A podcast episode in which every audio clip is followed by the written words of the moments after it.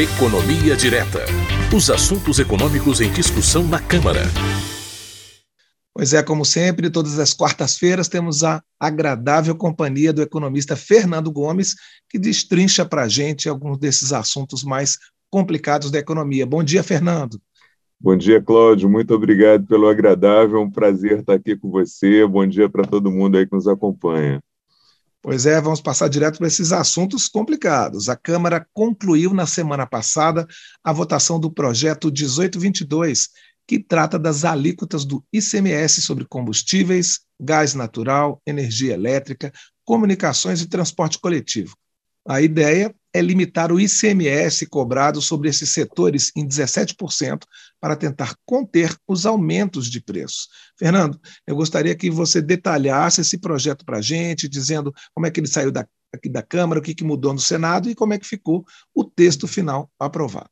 Pois é, Cláudio, é, é, isso mesmo. Né? A Câmara aprovou pela segunda vez esse projeto que limita as alíquotas de ICMS aí que incidem sobre esses cinco setores, né? combustíveis, gás natural, energia elétrica, comunicações e transporte coletivo, como você disse.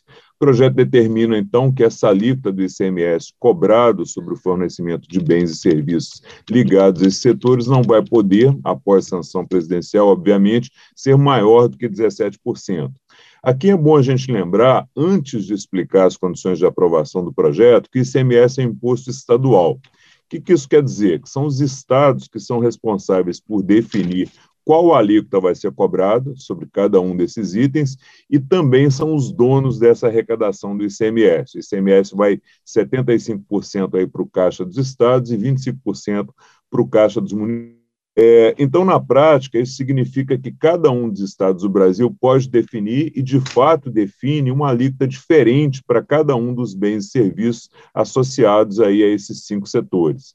A gente chegou até a trazer aqui o exemplo da gasolina, né, que tem estados que cobram aí um ICMS de 25% e outros que cobram até 34%, para que quem nos acompanha possa ver como essas alíquotas são diferentes e como elas são mais elevadas que o teto aí de 17% que o projeto está propondo. Isso vai acontecer em todos os setores, alíquotas diferentes em cada bem ou serviço, variando aí de estado para estado. Então, o projeto, quando ele limita a alíquota do ICMS sobre esses setores em 17%, o objetivo é que haja uma redução do custo final desses bens e serviços em função dessa redução do ICMS, que é um dos componentes do preço. A gente vai falar sobre a composição do preço ali um pouquinho mais à frente. Então, o Congresso espera que essa redução do ICMS resulte em uma diminuição do preço final desses produtos para o consumidor, para a população.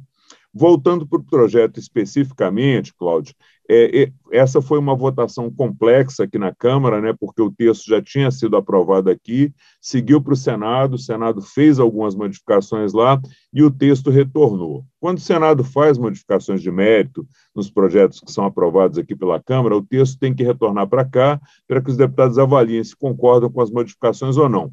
Então, vamos lembrar os principais pontos do projeto e as modificações propostas pelo Senado, para que a gente possa entender aqui o passo a passo do projeto.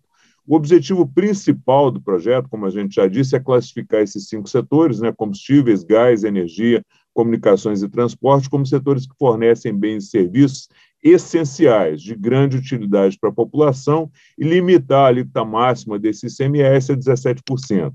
O argumento central é o princípio aí tributário da seletividade, que é tributar menos o que é essencial, o que é usado pela maioria da população, e tributar mais o que não é essencial. Então, combustíveis, gás, energia, comunicações e transportes são essenciais e não podem, de acordo com esse princípio, ser equiparados aí para fins de tributação aos bens supérfluos, né, que são aqueles que não são essenciais e são consumidos por uma parcela bem menor da população. Exemplo aí desses bens cigarro, perfume importado, carro de luxo, bebida. Então, partindo desse conceito, o projeto limita o ICMS cobrado sobre esses bens em 17%. O ICMS não vai poder ser superior a 17%. Além da essencialidade desses setores, Cláudio, um dos pontos que mais se debateu no projeto também foi uma possível perda de arrecadação de estados e municípios pela redução da alíquota do ICMS. Para resolver esse problema, a solução encontrada, proposta até pelo Senado, foi de que poderia haver uma compensação aos estados e municípios até 31 de dezembro, se ocorresse perda de arrecadação. Como é que se daria essa compensação? Por meio de abatimento de dívidas refinanciadas desses entes, dos estados e municípios, junto à União ao governo federal. O que isso quer dizer na prática? Se ocorrer perda de arrecadação para estados e municípios, por causa do projeto, essa perda de arrecadação vai ser abatida das dívidas que estados e municípios têm com a União. Por que, é que os municípios recebem uma parte dessa perda de arrecadação se o ICMS é um tributo é, estadual? Porque, embora o ICMS seja estadual, uma parte da arrecadação, 25% dela, é, é destinada aos municípios. Isso é uma determinação constitucional. Então, essa foi a versão final do projeto aprovado, Cláudio, com essa modificação proposta pelo Senado, incorporada aqui, e falta agora a sanção presidencial para o projeto começar a valer. Agora, Fernando, como a gente já falou, o objetivo dessa proposta era reduzir o preço desses itens, desses setores, principalmente o preço de combustível, que é o que está sendo discutido com mais firmeza atualmente. Esse projeto ele vai conseguir alcançar esse objetivo? Pois é, Cláudio, essa é, é, a pergunta do milhão, né? Se essa medida vai reduzir de fato o preço dos bens e serviços relacionados a esses setores. E por que, que é tão difícil responder essa pergunta? Vamos tentar responder aqui pelo setor mais complexo, que você bem disse aí, que é o de combustíveis, para tentar explicar.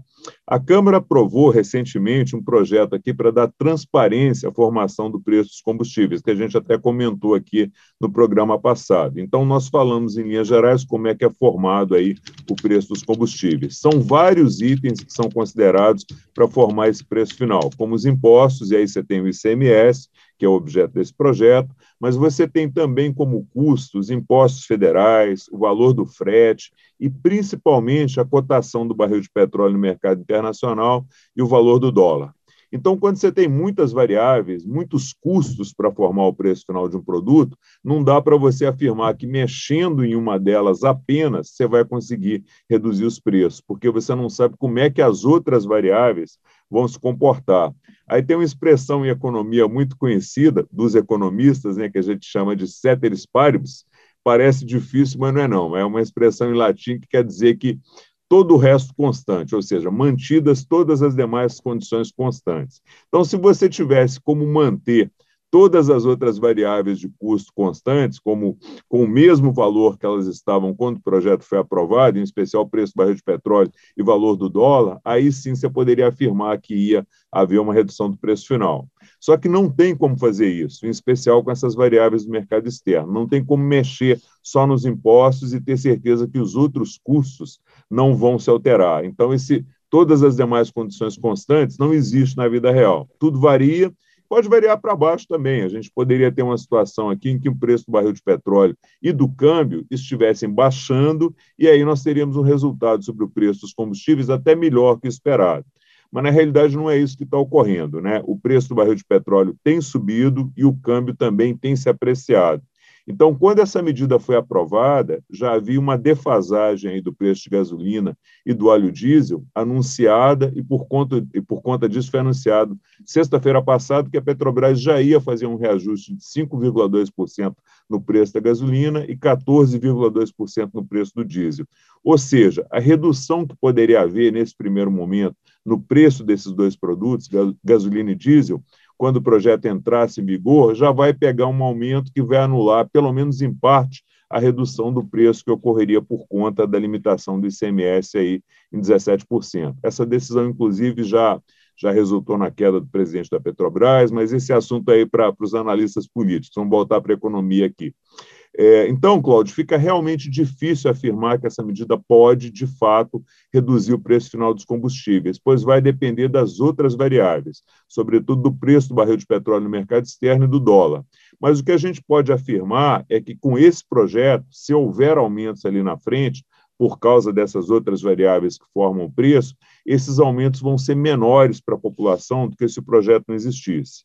Em relação aos outros setores aí considerados pelo projeto, gás, energia, comunicações e transporte, vale o mesmo raciocínio. O preço é formado por outras variáveis de custos e é o somatório de todas elas que vai determinar o preço final dos bens e serviços associados a esses setores. Mas aqui a influência dessas variáveis deve ser menor do que a que ocorre com com os combustíveis, porque no caso dos combustíveis, os custos relacionados ao preço do barril do petróleo e do dólar, eles representam uma boa parte do preço final e são variáveis externas, né, que ocorrem no mercado externo e da forma como está fixada a atual política de formação de preço da Petrobras, essas variáveis externas elas impactam fortemente o preço.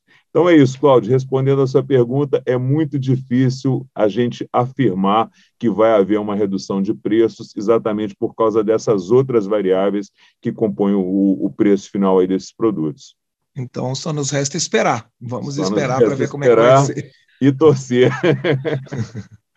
ok, Fernando, muito obrigado mais uma vez pela sua participação aqui no painel eletrônico e um ótimo resto de semana para você.